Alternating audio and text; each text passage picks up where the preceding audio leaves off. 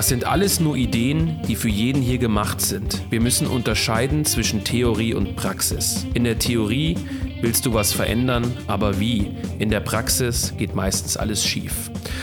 Und damit hallo und herzlich willkommen, liebe Zuhörer, zu einer neuen Episode von Rechts gelesen, dem rechten Kultur-, Literatur- und Szene-Podcast. Heute nicht mit meinem Kollegen Volker Zierke, sondern mit einem anderen Kollegen und Autor, Benedikt Kaiser. Hallo Benedikt. Grüß dich. Und zusätzlich mit meiner Wenigkeit Philipp Stein. Benedikt, was ist dir eingefallen, deinen Sammelband Die Konvergenz der Krisen mit einem Zitat bzw. einer Liedtextpassage von Bushido zu beginnen? Ja, lieber Philipp, äh, jeder Mensch war jung und jeder Mensch hat auch Jugendzünden. Ja. Und äh, bekanntermaßen ist meine Jugendzünde, äh, dass ich auch mal Deutschrap gehört habe. Ja. Ähm, und äh, hat auch die Welt war, schon so geschrieben. Hat, hat, hat, genau, hat er auch die Welt enthüllt, genau. Ja. Und ähm, diese Jugendzünde, ähm, äh, mit der gehe ich ganz offensiv um. Mhm. Und habe dementsprechend äh, auch in äh, meinem neuen Sammelband ähm, tatsächlich dieses Zitat vorangestellt von Bushido. Ähm, ich habe nicht geschrieben Bushido Dixit, wie es vielleicht Dr. Karl-Heinz Weißmann machen würde. Mhm. Aber ich wollte es trotzdem mit einbringen, äh, weil ich das Zitat ähm, äh, ganz, ganz, ganz spannend finde. Äh, weil Bushido damit, ohne es zu wollen vermutlich, eine, eine, eine, eine Frage berührt, die einfach seitdem es Politik gibt, und Politik gibt es seitdem es die Menschen gibt, und seitdem die Menschen in Gemeinschaften leben, also schon immer. Ähm, seitdem, seitdem es Politik gibt, wird über die Frage gestritten, Verhältnis, Theorie und Praxis. Mhm. Und ähm, er, er, er hat äh, dort einen Aspekt getroffen, nämlich, dass in der Praxis viele Dinge immer schiefgehen, die in der Theorie sich gut anhören. Und ähm, das klingt erstmal so trivial, aber es ist so wichtig. Es ist so wirklich wichtig, darüber nachzudenken, auch aus rechter Sicht. Ähm, wie äh, kommt man zu einem gesunden Verhältnis zwischen theoretischen Einsichten, zwischen theoretischen Weltauffassungen und Weltanschauungen und auf der anderen Seite dann zu einer politischen Praxis, ähm, die nicht losgelöst ist von dieser Theorie. Und das, was Bushido meint, das ist aus meiner Sicht ähm, die Kluft zwischen Theorie und Praxis. Also man stellt sich auf der einen Seite irgendwas vor und in der Praxis macht man was, was anderes. Das ist dieser, dieser riesige Widerspruch, den es gibt. Mhm. Und ähm, mein Plädoyer in diesem ersten Aufsatz, der ähm, neu geschrieben worden ist für diesen Sammelband, ähm, meine Theorie ist es eben, dass das Verhältnis von Theorie und Praxis ein wechselseitiges ist. Also es darf keine der beiden Seiten oder keine der beiden Pole darf ein Eigenleben haben, das losgelöst ist vom anderen, sondern es muss aufeinander abgestimmt sein. Also die Praxis muss rückgebunden sein an die Theorie, aber die Theorie muss rückgebunden sein an die Praxis, damit eine realistische Erdung vorhanden bleibt, damit man nicht irgendwie abstrakt äh, rumutopiert, obwohl ich schon der Meinung bin, äh, rumutopisiert. Ich bin schon der Meinung, man braucht auch Vorstellungswelten und ich finde auch konkrete Utopien spannend als ja als Motivation etc., als Mythos. Aber ich glaube schon, ähm, dass eben die realistische Erdung nur dann bleibt, wenn Theorie und Praxis auch immer wieder geprüft werden auf ihre realistische Verwurzelung sozusagen in der diesseitigen Welt. Mhm. Ähm, wenn man das jetzt prägnant zusammenfassen wollen würde, vielleicht so ein bisschen im sächsischen oder vielleicht sogar auch ähm, ja, Arbeiterstil sozusagen, würde man also sagen, du versuchst mit deinem neuen Buch Die Konvergenz der Krisen ähm, einen Spagat zu leisten, beziehungsweise auch eine Art Übersetzungsarbeit zu leisten, nämlich in der Form, dass du die oftmals in Anführungszeichen im Elfenbeinturm erdachten Theorien, das ist ja oft auch der Vorwurf sozusagen der eher praktisch veranlagten Menschen, beispielsweise Politiker, ähm, übersetzt in äh, eine praktische und äh, für die in Anführungszeichen Straße, Parlamente ähm, nutzbare Sprache. Ähm, soll heißen, wir haben es ja oft mit der Diskussion zu tun, äh, das ist nicht nur in irgendwelchen politischen Kreisen so oder auch in irgendwelchen Denkzirkeln, Lesekreisen, was auch immer, sondern auch ganz banal beim Bier auf der Bank, beim Fußball oder beim Würstchenessen, was auch immer. Also wenn man unter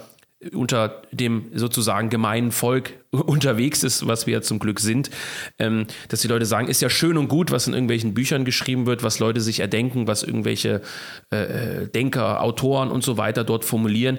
Aber wie setzt man das denn jetzt in die Praxis um? Und was heißt das denn für mein konkretes Leben?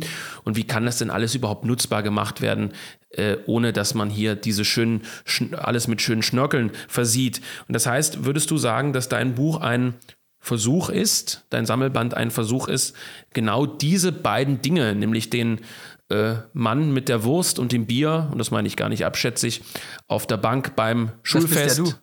Das, bin unter anderem auch ich, ja. Ich bin ja auch ein sogenannter organischer Politiker, ne? Äh, Benedikt, ja. wie du immer so schön sagst. Nein, du weißt, was ich meine. Also ja. die Leute sozusagen zusammenzubringen, ähm, die eigentlich schwer zusammenzubringen sind. Ja, äh, äh also es ist so ähm, wenn man äh, publizistisch und geistig tätig ist, dann ist es automatisch natürlich in einem anderen Kontext, bewegt man sich automatisch auch in einem anderen Kontext als jemand, der, äh, keine Ahnung, als Kfz-Mechaniker tätig ist. Ähm, das ist auch nicht abwertend in die eine oder die andere Richtung gemeint, sondern das ist normal. Es gibt eben in einer Gesellschaft, die durch Arbeitsteilung geprägt ist, gibt es unterschiedliche Lebenswelten und unterschiedliche Lebensrealitäten. Das ist nicht schlimm, das ist normal. Ähm, der Punkt ist aber der, ähm, die Frage, die ich mir gestellt habe, äh, als wir, als du und ich begonnen haben, ähm, diese Sammelbandkonzeption zu entwickeln. Die Frage ist ja immer die, was, woran mangelt es in dem eigenen Milieu? Erstmal so wirklich so nabelschaumäßig. Woran mangelt es? Und ähm, wir haben beide ja festgestellt, dass äh, die neue Rechte, jetzt mal als Arbeitsbegriff wieder, dass die neue Rechte in den letzten Jahrzehnten schon eher so ein intellektuelles Nischenleben geführt hat. Mhm. Also die, die, auch die Debatten, die geführt wurden, waren teilweise losgelöst von der gesellschaftlichen Realität, in der sich die Mehrheit der Deutschen bewegt. Und das hatte immer sowas von Weltflucht. Auch von der Romantik. So, und wir wissen alle seit Peter Hux, dass die Romantik die Menschen auch lähmen kann und dass die Romantik die Menschen auch ihre, ihre, ihre Sinne vernebeln kann. Und ich glaube, dass in Teilen der neuen Rechten die Sinne wirklich vernebelt waren. In dem Sinne, dass man sich natürlich auch aus einem verständlichen Ekel gegenüber bestimmten politisch-gesellschaftlichen Entwicklungen heraus, mhm. hat man sich zurückgezogen in seine Safe Spaces, würde man neudeutsch sagen, in seine eigenen äh, Rückzugsräume, die man damals noch hatte, die jetzt zunehmend aufgebrochen werden, auch durch Repression und Linke etc. Ähm, dass man aber eben sagen muss, man hat sich da nicht nur, man wurde, man wurde nicht nur isoliert durch zum Beispiel Linke, sondern man hat sich auch selbst isoliert vom Volk. Und man hat sich auch selbst isoliert von aktuellen äh, Debatten, von aktuellen Problemen, von aktuellen Widersprüchen in der Gesellschaft. Ja. Und, und, und, und das ist im Endeffekt so die, der, der erste Impuls gewesen, zu sagen, Mensch, wir müssen mal versuchen, hier Texte zusammenzustellen aus den letzten Jahren, wo eben auf der einen Seite theoretisch analysiert wird, Volksbegriff. Ähm, äh, warum, sind, warum tickt Ostdeutschland anders? Ähm, äh, wie ist das Verhältnis ähm, ähm, zwischen Partei und Vorfeld nochmal aktuell äh, zu, zu, handeln? Warum ist Sachsen gerade so diese patriotische Sammelstelle? Und so weiter und so fort. Auf der einen Seite und auf der anderen Seite eben auch praktische Fragen zu stellen. Was ist Realpolitik? Was ist Metapolitik? wo, wo, wo liegen Synthesemöglichkeiten? Also einfach zu sagen, wir bringen theoretisch und praktische Ansätze zusammen, wir schauen, wo die harmonieren und wo sie nicht harmonieren, da formulieren wir die Kritik, warum sie nicht harmonieren. Das war im Endeffekt der, der Grundimpuls, ähm, äh, der unserer Idee zugrunde lag, diesen Sammelband zusammenzustellen und zu veröffentlichen. Hm. Du hast ja bereits jetzt den Begriff Sammelband erwähnt. Ähm, wir haben hier ein Buch vor uns liegen, ähm, das hat Lass mich mal kurz schauen. Ich glaube, 272 Seiten haben wir. Ja. Ähm, zwischen die Deckel gepresst. Ähm, und es ist im Grunde genommen ein Sammelsurium deiner äh, wichtigsten und deiner zentralen Beiträge der letzten Jahre. Wo haben wir es? Im Untertitel haben wir es, glaube ich, stehen 2017 bis 2023, also beginnend mit dem Jahr 2017. Ähm, ein Sammelsurium, ein Konglomerat deiner wichtigsten äh, Beiträge. Ähm, es ist nicht alles drin, was du geschrieben hast, das ist ja klar. Es ist ein Best-of. Ähm, es sind beispielsweise äh, Dinge nicht enthalten, die sich mit dem Thema solidarischer Patriotismus beschäftigen, beziehungsweise das wird nur angedeutet, denn dazu hast du ja ein eigenes Buch veröffentlicht.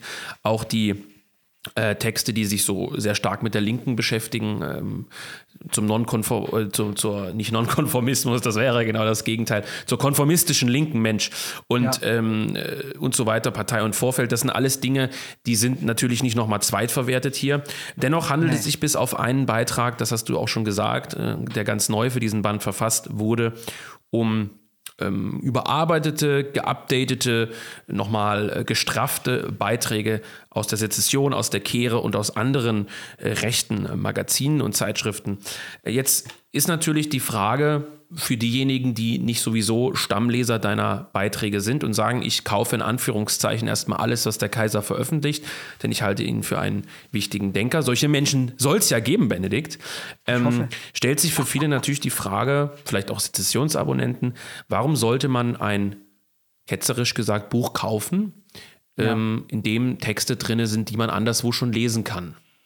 Ja, also machen wir uns erstmal nichts vor. Ähm, äh, die, die Menschen in, in unserem Milieu, die alle Zeitschriften abonniert haben, die hier berührt werden, Sezession, Kehre, Eckhart, ähm, Neue Ordnung. Freilichtmagazin, äh, Neue Ordnung, jetzt Abendland oder, oder auch ähm, Kompaktmagazin, wo ich ja mit Jürgen Elsässer die Klingen gewetzt habe. Finde ich als übrigens einen extrem guten Beitrag. Hat mich extrem Dankeschön. überrascht, weil ich hatte den Kompaktbeitrag äh, nicht gelesen, um ehrlich zu sein. Ja, und, Also, und das haben viele nicht. Und jetzt, Ja. und schau mal, das sind sechs, sieben Zeitschriften, aus denen die Artikel hier zusammengestellt worden sind. Niemand oder fast niemand. Ich kenne einen, der hat die alle im Abo, ein Förderer, aber ganz wenige haben die alle im Abo und lesen die dann auch wirklich. Das ist der eine Grund. Der andere Grund ist, ähm, äh, gerade unter jüngeren Lesern aus unserem Milieu haben viele nur noch ganz wenige Abos oder lesen kaum noch Abos, weil sie sagen, ich brauche nicht so viele Zeitschriften oder weil sie sagen, ähm, ich stelle mir lieber mal ein Buch ins Regal und lese das dann auch, aber ich brauche jetzt nicht vier Abos oder fünf Abos oder sechs Abos. Ähm, das ist das nächste. Und ein dritter Punkt, und das ist für mich sogar der entscheidende Punkt, ähm, dass man eben jetzt hier die Themen gebündelt hat.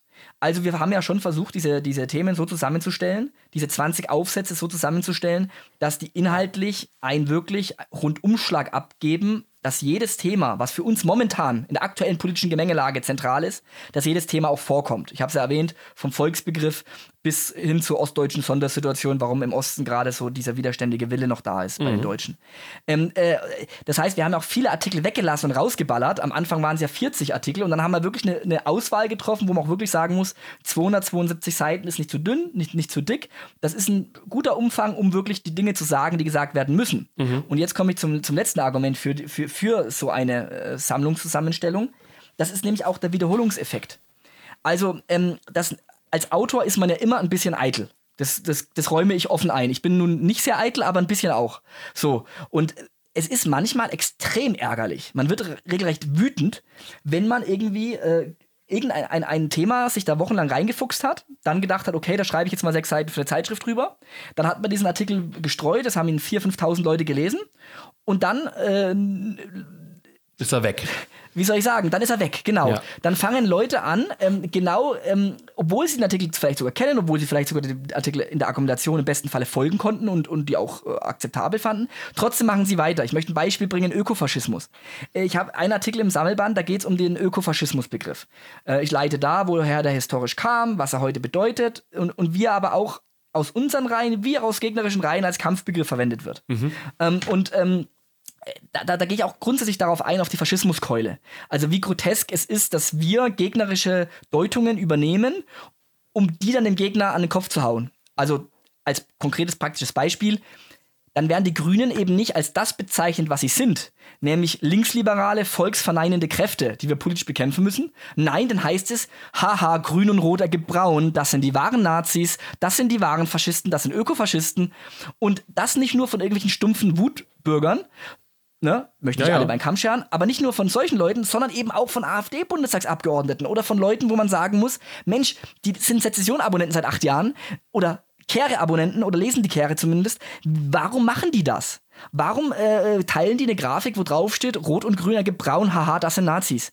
Also dieses Stumpfe möchte ich auch ein bisschen aufbrechen und ich möchte auch das gebündelt haben. Also ich möchte äh, sozusagen eine Art, das ist, klingt jetzt ein bisschen arrogant, aber ich möchte so ein bisschen ein Gedächtnis der Bewegung sozusagen Ja. ähm, äh, zwischen zwei Buchdeckel bringen. Das ist natürlich sehr ambitioniert und ich weiß auch, dass das äh, vielleicht ein bisschen übergriffig ist, insofern, als dass ich damit auch Deutungen ähm, empfehle, äh, die zu übernehmen. Naja, du Aber bist das macht ein ein Autor. nun mal. Du Äh, solltest ich bin ein wohl. Autor. Ich hoffe, dass ich Argumente vorbringe, denen andere dann eben äh, folgen können. Das ist, das ist das Ziel einer Publikation, die sich nun mal automatisch Publikation an die Öffentlichkeit richtet. Ja. Und ähm, das, ist, das ist wirklich auch der letzte Punkt, warum ich dieses Buch persönlich trotzdem für relativ wichtig halte, weil ich der Meinung bin, dass so wirklich eine konstruktive Wiederholung von Definitionen, von Begriffen, von Standpunkten, von weltanschaulichen Halteseilen für nicht verzichtbar halte. Wir haben wirklich viele Leute dazu bekommen innerhalb unseres gesamten patriotischen Lagers in den letzten acht Jahren ungefähr, seit 2015. Und diese Leute haben nicht immer eben eine Begriffsschärfe, die man äh, ja für gut befindet. Und das ist auch nicht schlimm, weil wenn Leute aus der Normalität sozusagen zu uns finden, ne, jetzt mit fetten Anführungszeichen, ähm, ja, dann haben die natürlich noch kein Wertegerüst, noch kein weltanschauliches Gerüst, noch kein Begriffsgerüst. Aber dennoch muss man es ja versuchen, das zu vermitteln. Du hast das schöne Wort Übersetzung gebracht. Das ist, glaube ich, wirklich die Aufgabe dieses Buchs. Neurechte, in Anführungszeichen, Theorie herunterzubrechen, zu vermitteln, eben zu übersetzen.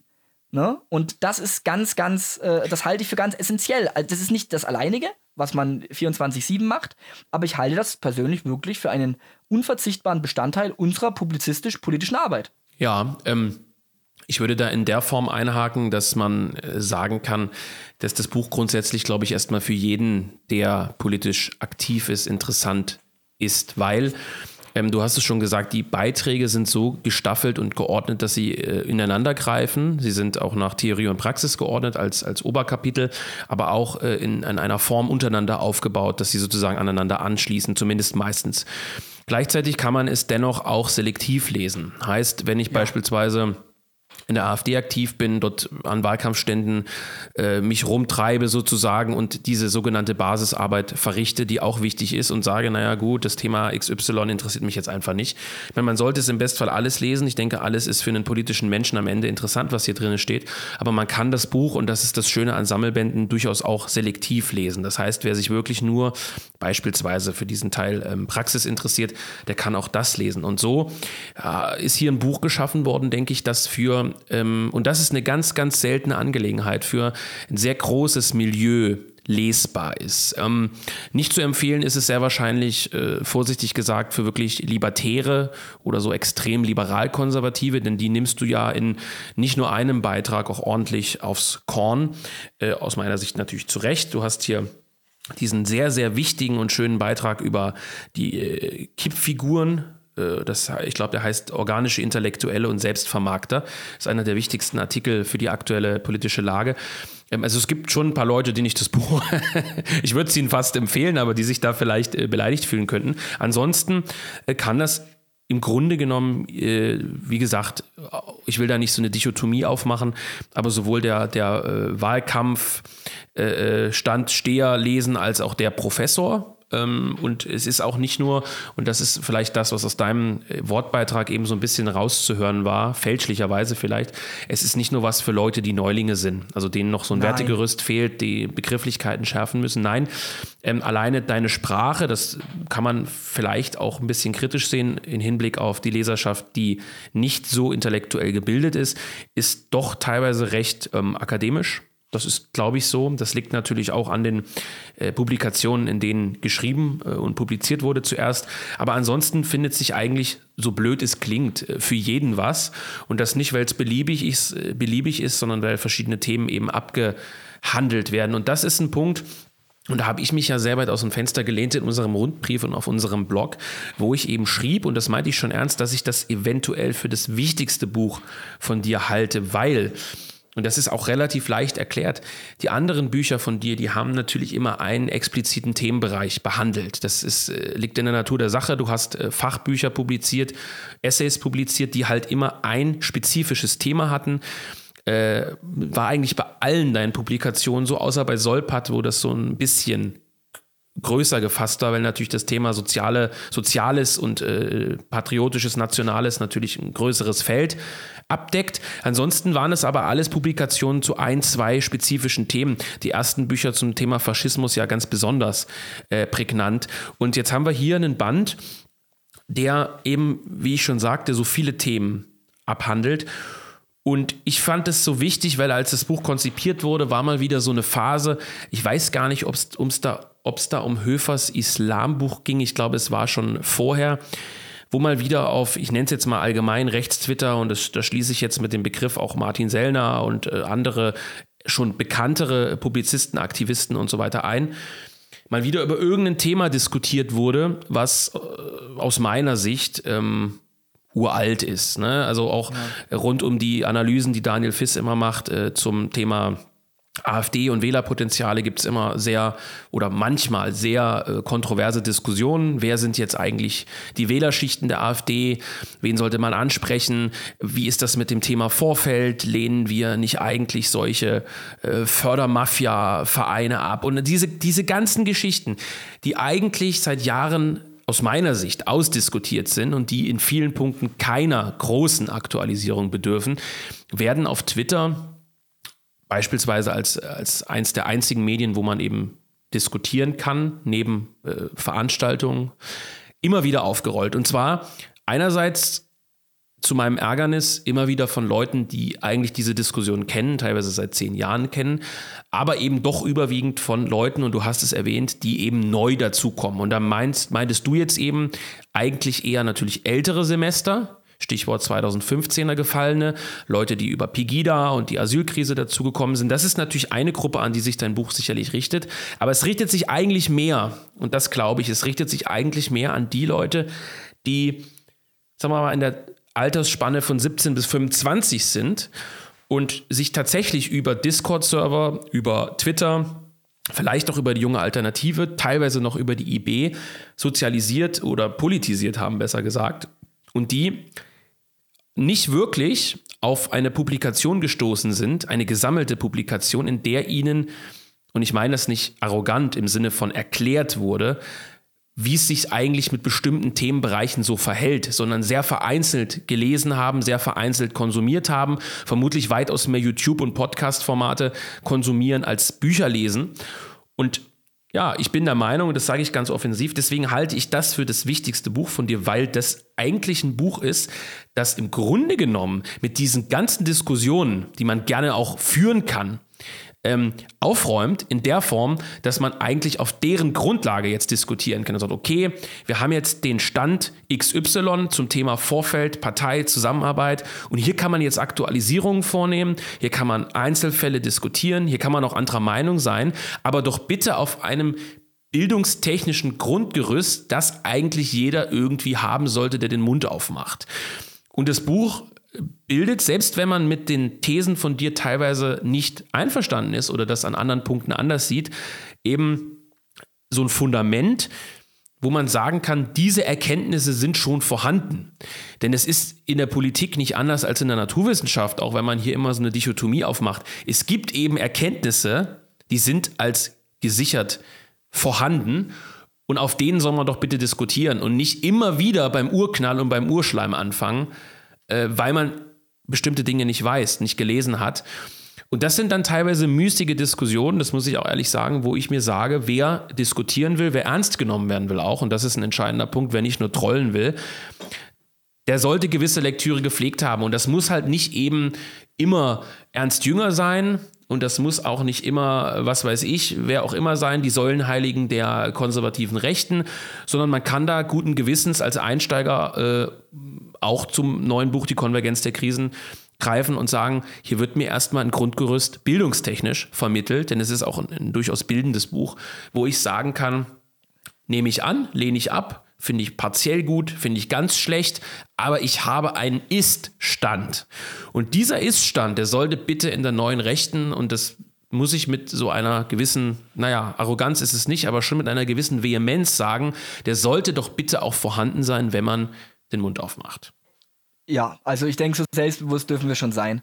Ähm, zwei Ergänzungen dazu. Also erstens, ich glaube schon, äh, dass das Buch tatsächlich, im Gegensatz zum Solpat zum Beispiel, äh, ein Buch ist, das auch Liberal-Konservative und Libertäre lesen sollten. Ähm, zum einen, weil es viele Themen berührt, ähm, wo, wo der Widerspruch einfach nicht so eklatant ist. Also mhm. wenn man zum Beispiel eben den Volksbegriff analysiert oder so. Ähm, äh, auch, okay. auch, ein, auch, auch, ein, mhm. Libertärer muss sich damit beschäftigen, äh, aufgrund der kommenden Verwerfungen. Und ja, wenn nicht, dann okay. wird er halt davon heimgesucht. So. Ähm, und im besten Falle, ähm, du hast gesagt, es ist ein Bildungs- bildungsvermittelndes äh, Buch. Es freut mich sehr, dass du das sagst. Ich hoffe auch, dass es das ist. Ähm, und äh, im besten Falle wird dann so ein 18-jähriger Libertärer vielleicht nach dem Buch äh, ein, zwei Punkte anders sehen. Das ist natürlich eine ja, Hoffnung. Hm. Das ist eine Hoffnung, dass der Libertärer dann vielleicht irgendwann kein Libertärer mehr ist.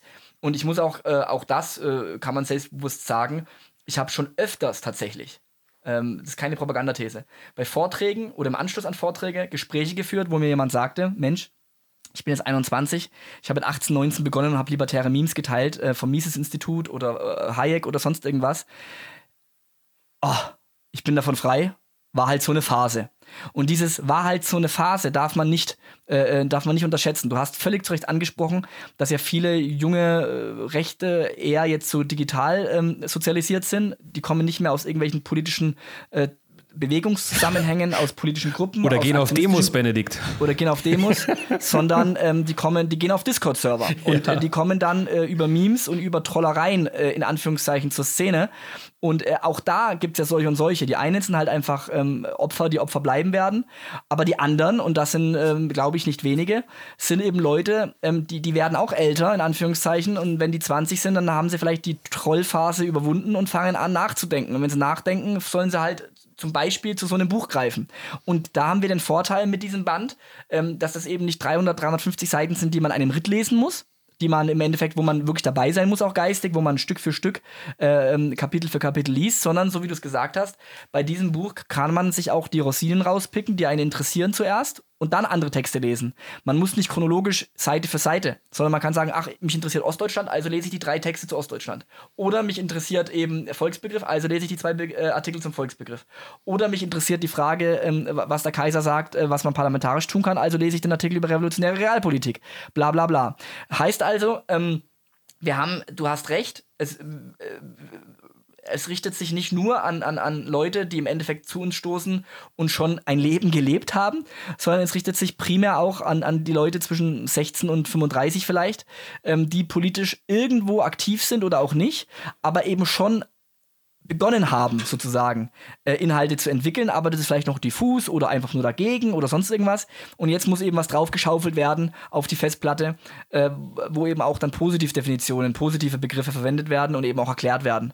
Äh, von daher hat dieses Buch durchaus auch wenn es in Anführungszeichen aus mancher Sicht nur ein Sammelband ist, hat dieses Buch einen durchaus sehr ambitionierten Anspruch und ähm, man hofft als Autor natürlich, dass es die richtigen Leute lesen und dass es auch bei manchen Leuten ähm, eben was macht mit ihnen. Also, dass sie vielleicht Lust haben, sich mit einem einen oder anderen Thema dann äh, tiefschürfender zu beschäftigen. Äh, Bücher lesen, die auch teilweise eben als weiterführende Literatur angeführt sind ähm, und sich damit reinknien in bestimmte Themen. Nicht jeder muss ja mit jedem Thema äh, irgendwie konform gehen, aber es wäre halt schön, wenn, wenn auch junge Leute das klingt jetzt so altväterlich, aber wenn eben auch junge Aktivisten ähm, aus dem außerparlamentarischen Raum oder auch aus der JA, wenn die eben begreifen, dass eben ähm, sowohl Metapolitik als auch Realpolitik immer mehr ist als nur das Abgearbeite an aktuellen parlamentarischen Debatten.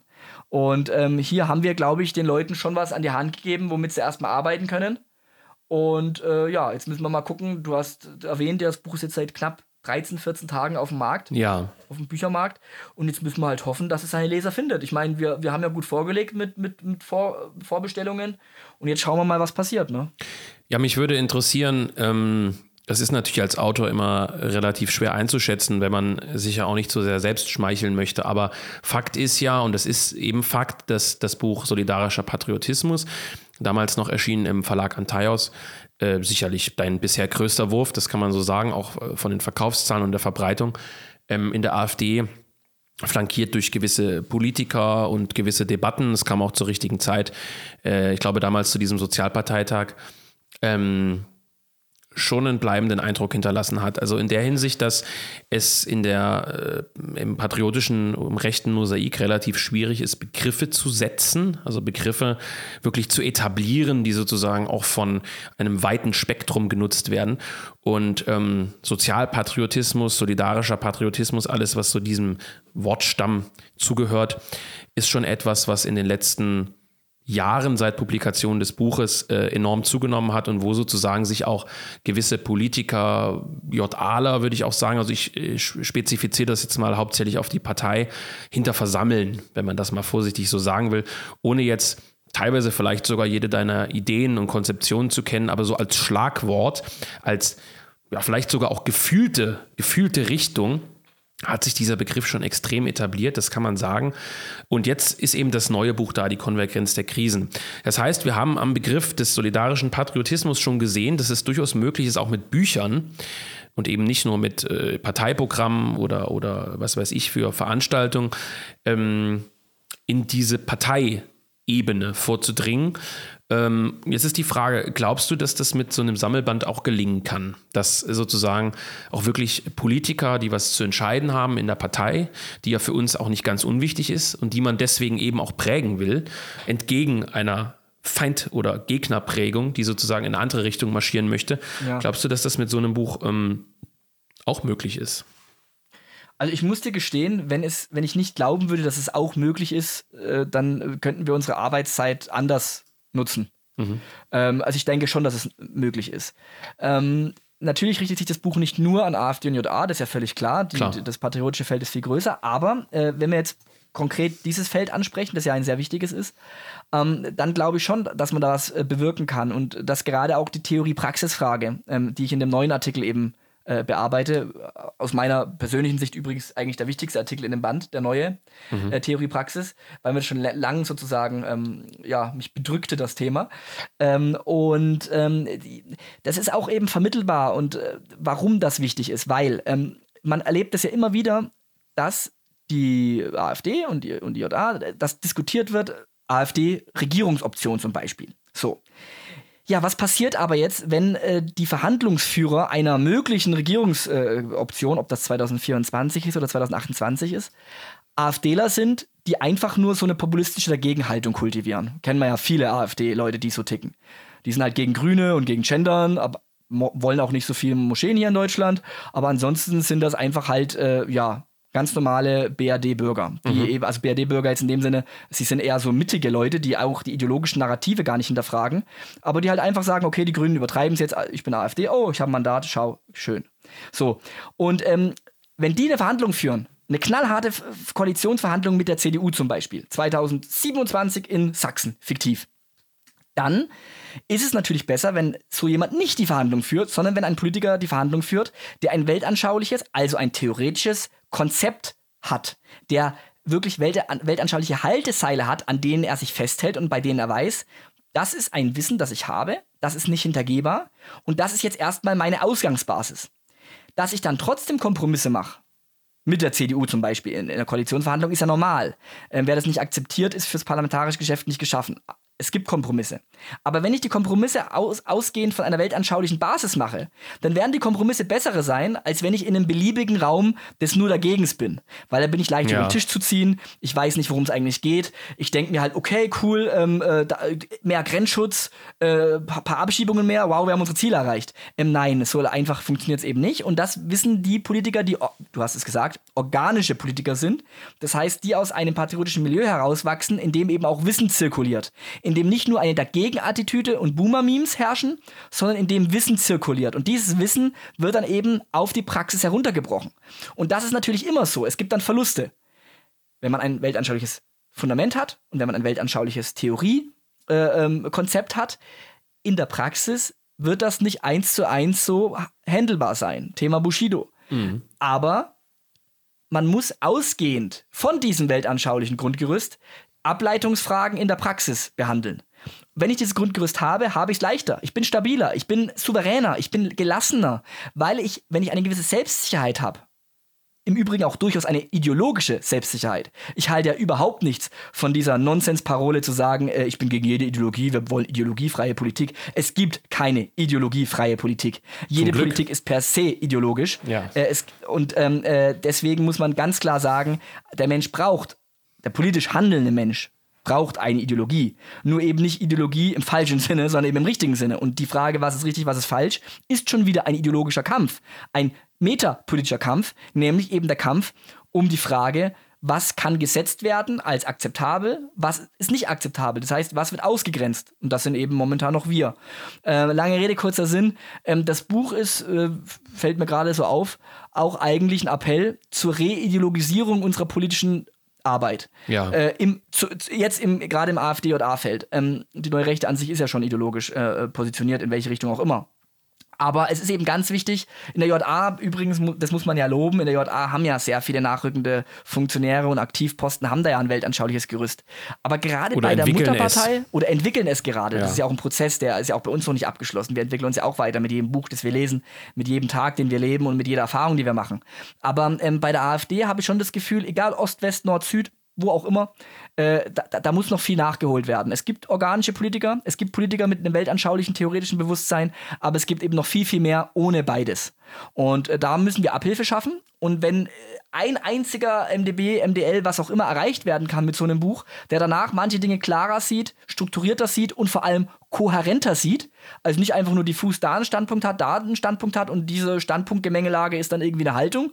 Nö, sondern wenn es kohärenter wird, also logischer, zusammenhängender, dann, dann, dann hat das Buch schon seinen Zweck erfüllt. Ich denke auch, vielleicht zum Abschluss, Benedikt, ähm, nochmal eine Diskussionsfrage aufzumachen, die ja ähm, ha, ein gewisses, äh, ja, äh, wie soll man das sagen, gewisses Potenzial auch zur Spaltung oder zum Streit hat, ohne dass ich den in irgendeiner Weise schüren möchte. Und das meine ich ganz ehrlich. Ähm, ist, du hast ja nun in deinem in deinem Buch jetzt, ähm, nicht nur in deinem Buch, auch schon in deinen Aufsätzen immer von einer äh, Synthetisierung sozusagen von Theorie und Praxis ähm, gesprochen, auch Stichwort Stand und Spielbein und so weiter. Ne? Ähm, das sind ja Dinge, über die du seit vielen Jahren schreibst und du rennst da ja aber nicht nur offene Türen ein. Soll heißen, es gibt auch äh, Publizisten, Verleger, äh, aber auch Politiker, selbstverständlich, die beispielsweise sagen, ich halte Theorie für überschätzt.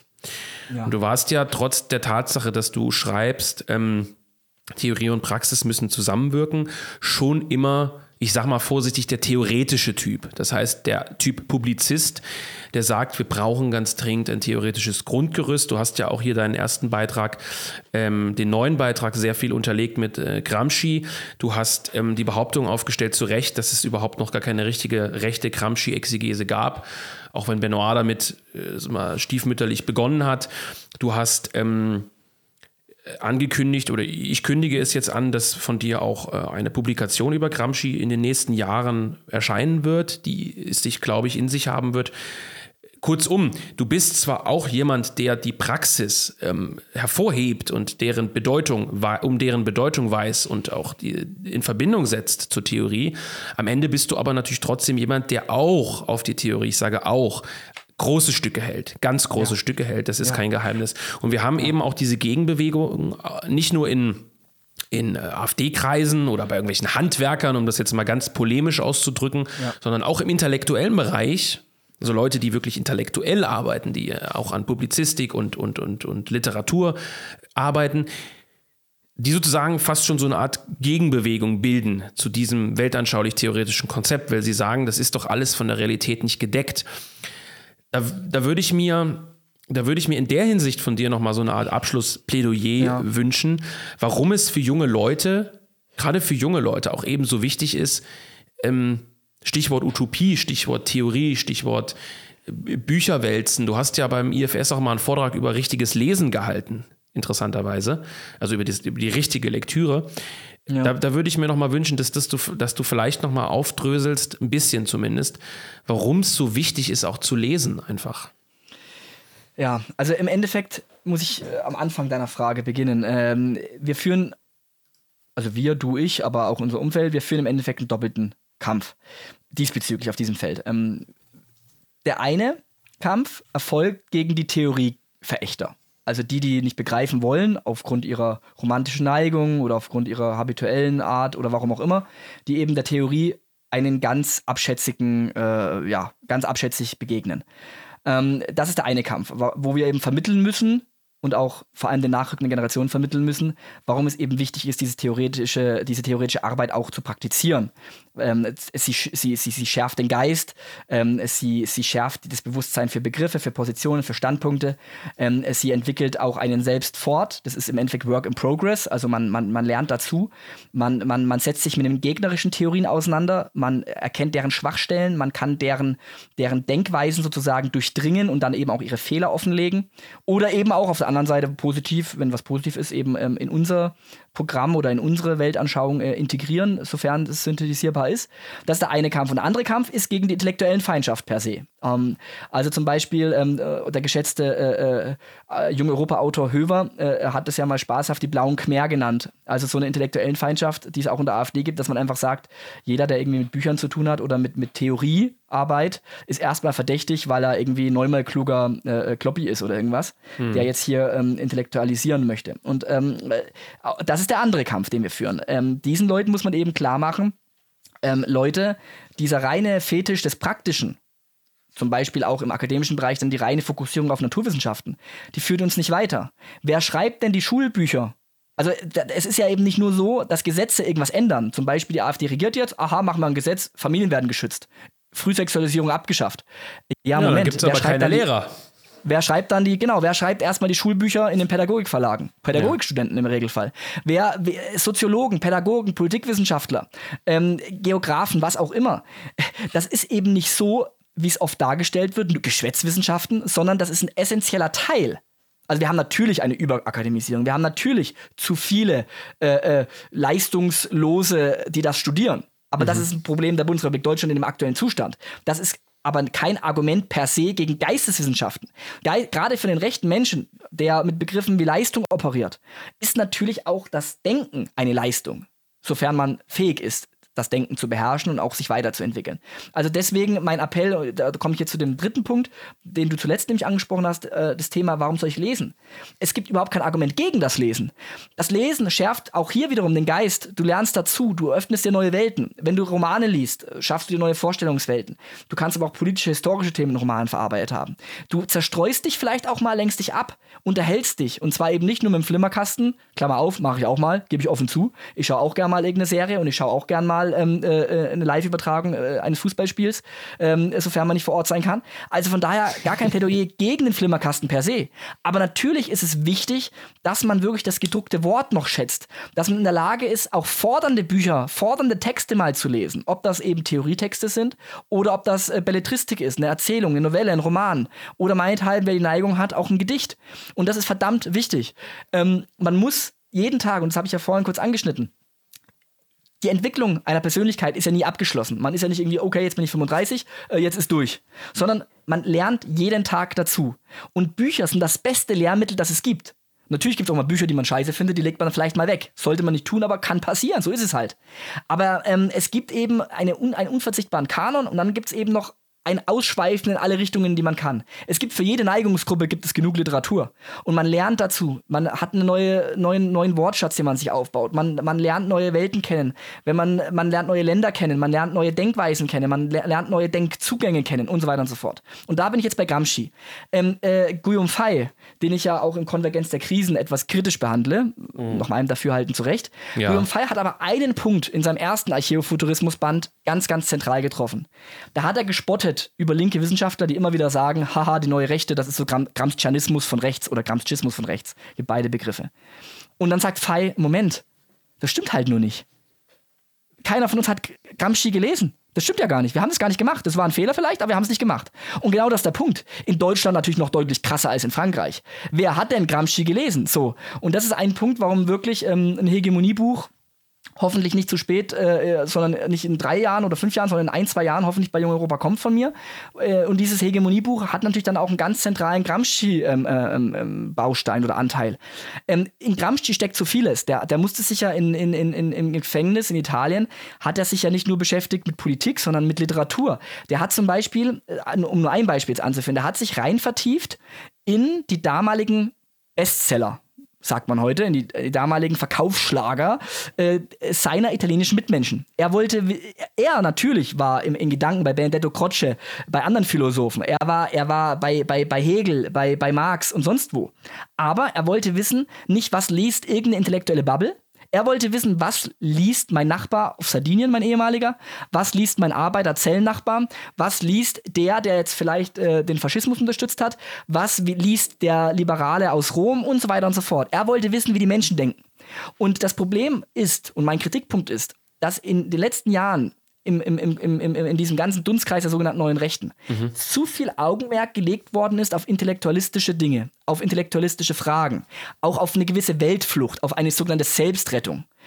Anstatt wirklich dorthin zu gehen, ins Gemenge zu gehen, wo die Bürger, in Anführungszeichen, also wo unsere Landsleute auf Deutsch gesagt, wie denken die, wie ticken die und warum ticken die so? Das ist doch die entscheidende Frage. Und das ist eben nicht nur eine intellektuelle Frage. Natürlich muss man sich beschäftigen mit Re-Education, mit äh, 68, mit Umerziehung, mit, mit, mit, mit psychologischen Fragen. Das ist eine, die intellektuelle Ebene. Ich muss aber auch ganz pragmatisch mit Gramsci fragen, was bearbeitet und beeindruckt den Alltagsverstand. Bei ihm damals waren das Schnulzenromane, Kriminalromane, billige Belletristik. Bei uns heute sind es vielleicht Netflix-Serien, ne? Die, die, die Kurve im Fußballstadion und äh, der Alltag, wie ich vergemeinschaftet werde, vielleicht in der Schule ähm, oder, oder auch in, in, einer bestimmten Subkultur. Und da müssen wir rein, da müssen wir schauen, wie wird da gedacht, warum wird da so gedacht und wer produziert dort Narrative und ideologische Punkte, die dann wieder zu Handlungen animieren. Also zum, äh, eine Wahlentscheidung ist ja immer erst das Letzte in der, in der, in der Kette. Das Erste ist erstmal, welche Begriffe werden verwendet, welche, welche Denkweisen äh, sind vorhanden, was findet man gut, was findet man schlecht, was ist man, findet man vielleicht auch moralisch vertretbar, was nicht vertretbar und so weiter und so fort. Und das mhm. sind die Fragen, zu denen wir müssen. Und da hilft uns eben ein Gramsci tausendmal mehr als, äh, als das Gros der KR-Literatur. Klammer auf, die ich trotzdem sehr schätze und die ich trotzdem hier stehen habe und die ich trotzdem auch konsultiere. Aber rein politisch praktisch, von der Theorie kommend zur politischen Praxis kommend, hilft ein Gramsci eben deutlich mehr weiter. Und das ist das, wo, wo, wo ich wirklich auch innerlich ein bisschen, ich habe äh, mir ja für dieses nächste Buchprojekt ähm, ähm, die äh, Gefängnishefte, die zehnbändigen und die Gefängnisbriefe, die vierbändigen von Gramsci geholt, wo ich mir halt einfach frage, warum hat das keiner äh, von unseren Vorvätern sozusagen ideologisch gesehen getan? Ähm, wo, wo ist das Weißmann-Buch über Gramsci? Ist. Ja, gut, es wurden auch andere Linke gelesen, ne? oder das man liest irgendwelche liberalen Fantasten aber, wie Sloterdijk. Aber es ist. Aber es ist was macht Weismann? Warum hat Weismann kein Gramsci-Buch geschrieben? So, Benoit zum Beispiel hat das versucht, du hast es ja beschrieben, auch in der Kulturrevolution von rechts.